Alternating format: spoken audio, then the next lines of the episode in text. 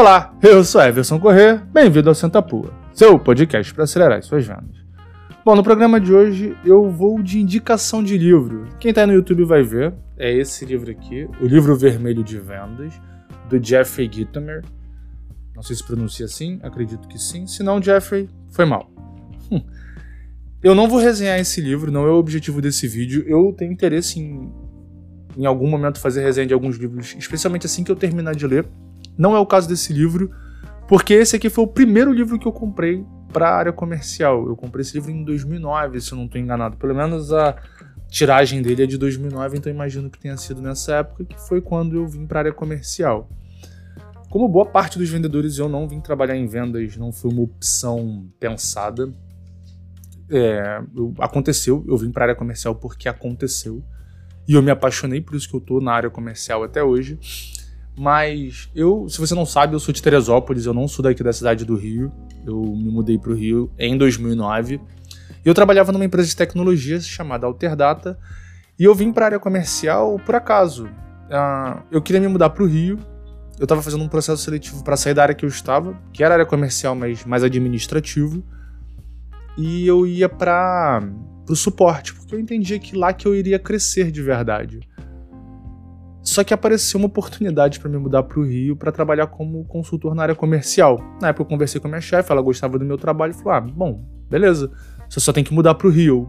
exatamente o que eu quero é mudar para o Rio. Então, enfim, é, e aí, quando eu estava nesse processo de migração para a área comercial, uma pessoa, tava, uma pessoa da área comercial estava lendo esse livro lá em Teresópolis. Falou, cara, esse aqui é o melhor livro de vendas, todo vendedor deveria ler.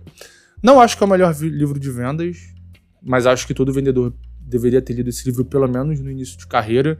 As dicas são bem simples, bem básicas, mas elas são muito positivas ainda, mesmo para pessoas que são mais seniors, eu diria. Vale a pena a leitura. Se você não quiser ler, busca uma resenha na internet, porque tem boas resenhas sobre o livro. Bom, que que ele, a primeira coisa desse livro é que eu tenho um, um, apego afetivo, uma relação afetiva com ele, porque foi o primeiro livro ele me ajudou a vender e eu tenho boas histórias com ele e elas são muito legais. A primeira é que o Jeff ele vai dividir o livro, por exemplo, olha, são 12,5 princípios princípios de excelência, de excelência em vendas. Por que 12,5? Não sei, cara. É o estilo do cara. Então eles são 12,5 princípios, são 8,5 dicas, são 7,5 dicas. E é legal que na prática são 7,5 dicas e são 8 dicas, né? Só que essa meia dica é sempre a última e normalmente a mais importante, é que ele vai desenvolver melhor. Então é o estilo do cara, mas isso me marcou. É uma forma de ancorar e eu guardo esse livro até hoje e isso me marcou. Se você buscar o primeiro vídeo do meu canal no YouTube, que foi feito em 2020, chama 7,5 hacks para trabalhar em casa ou home office ou alguma coisa assim. Isso é legal e isso mostra que é, eu guardei esse livro na minha cabeça. Eu tenho os princípios, as coisas que eu aprendi aqui, elas, elas foram parte da minha formação. E aí eu não vou resenhar, mas quero trazer alguns princípios que são legais e mostra que o livro, apesar de ser de 2009, ele continua muito atual. E ele é bom porque ele é muito direto. Primeiro princípio: chute seu próprio traseiro. Ou, cara, você tem que correr, meu irmão. Não adianta você esperar a motivação vir de fora, esperar que alguém vai te ajudar. Não vai acontecer. Não vai acontecer. Princípio 7. Desperte meu interesse e poderá me convencer. Isso é interessante, especialmente naquele primeiro pitch, quando você vai, fazer, vai falar com o cliente.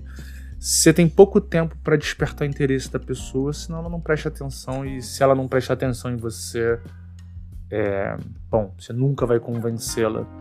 Aí é legal que ele diz aqui: olha, se fizer as perguntas erradas, receberá as respostas erradas. Aí tem aqui, olha, aqui estão as 9,5 vantagens em termos de fazer vendas qualificar o comprador, estabelecer um relacionamento amistoso, diferenciar o cliente potencial. Enfim, aqui estão as 7,5 estratégias de sucesso para fazer perguntas. Faça, pergun faça perguntas ao cliente potencial que o levem a avaliar novas informações. Faça perguntas que avaliem necessidades. Faça perguntas sobre o aumento de produtividade dos lucros e dos investimentos.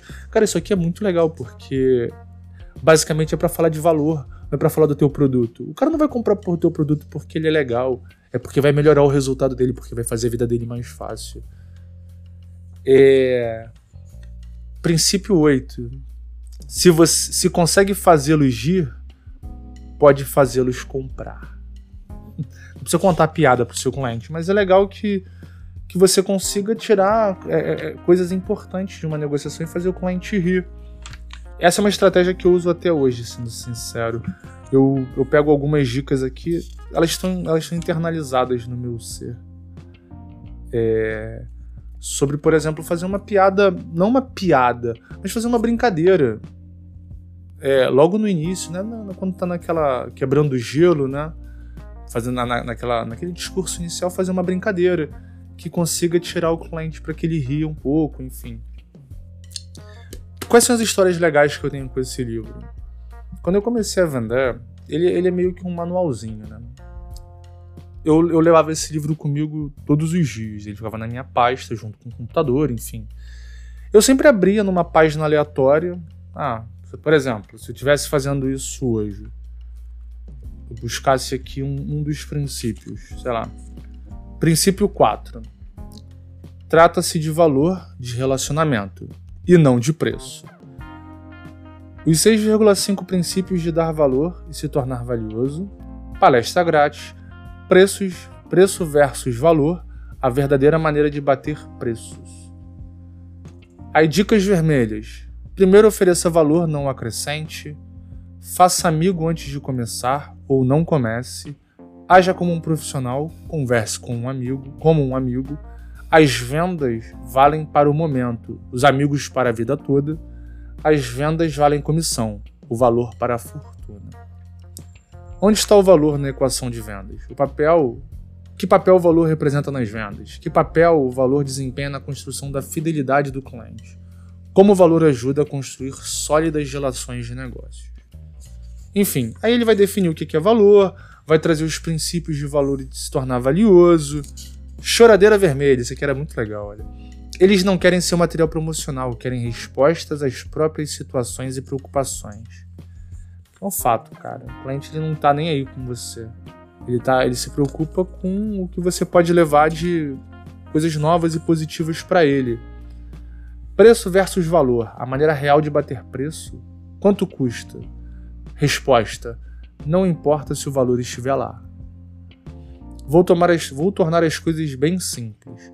Trace uma linha no meio de uma folha de papel de flipchart. Em um lado coloque preço alto demais e aceite oferta mais baixa. No outro lado da página, quero que você me diga o que o seu cliente quer, não o seu produto, o que o seu cliente realmente quer. Pode não ter nada a ver com o seu produto ou serviço. O que, seu, o que os seus clientes querem? Seu cliente quer mais vendas, mais produtividade, mais lucro, melhor imagem, mais clientes, funcionários fiéis, melhor moral, nada de constrangimento, mais tempo, mais tempo livre, entre outros. Então, quando eu ia para um cliente, por exemplo, lia esse princípio, né, trata-se de valor de relacionamento, não de preço. Na hora que eu sentava na frente do cliente, eu usava uma dica dessa aqui. Por exemplo, eu já mostrava o valor e pensava muito naquele cliente em como o que eu vendia e ajudá-lo a atingir o resultado que ele busca. Então, por exemplo, se eu estava num escritório de contabilidade e eu, você pode vender um sistema de contabilidade pela ferramenta, pelo produto, sem agregar valor. E é isso que é legal, ele não fala, você não agrega valor. Você vende valor antes. O teu produto é o que menos importa. Então eu ia para o cliente com a cabeça bem aberta, pensando, pô, quais perguntas eu vou fazer para entender o que esse cliente precisa, para então, com base nisso, direcionar como eu faço esse cara melhorar a produtividade dele, por exemplo. Porque se ele melhora a produtividade, ele precisa de menos gente para fazer mais coisas. Ou para fazer a mesma coisa. Ele cresce com menos. Então, significa mais dinheiro no bolso dele. Se você consegue vender isso pro cara, teu produto fica barato. E aí ele tem uma que é legal, eu não sei se está, não lembro em qual página, que é, por exemplo, o teu produto ele pode valer 5 mil. Só que se o teu produto faz o cara ganhar 200 mil, 5 mil é caro ou é barato? Entendeu? Isso é importante, entender o que dá valor para o cara. ROI não é só conta matemática que se te, quanto você reduz de custo. Você tem que incluir quanto você faz o cara ganhar de grana de verdade. Entende? Então vender valor é isso, entender que a tua ferramenta pode trazer produtividade. No meu caso, que vendo treinamento corporativo, vender valor significa profissionais mais satisfeitos, mais fiéis com a companhia, porque entendem que a empresa investe em treinamento, profissionais mais seguros para tocar uma reunião em outro idioma, para conduzir um processo em outro idioma, profissionais mais preparados para assumir cargos de liderança, especialmente se esse cargo de liderança significa ter interações em outros idiomas. Isso tudo faz muita diferença. Então, essas dicas que eu usava lá no passado, quando eu comecei a trabalhar, elas me ajudaram a impulsionar minha carreira. Então, de verdade, recomendo que você leia esse livro, ele é básico para quem trabalha na área comercial. Quem sabe um dia eu não faço uma resenha só desse livro. Beleza? Aquele abraço.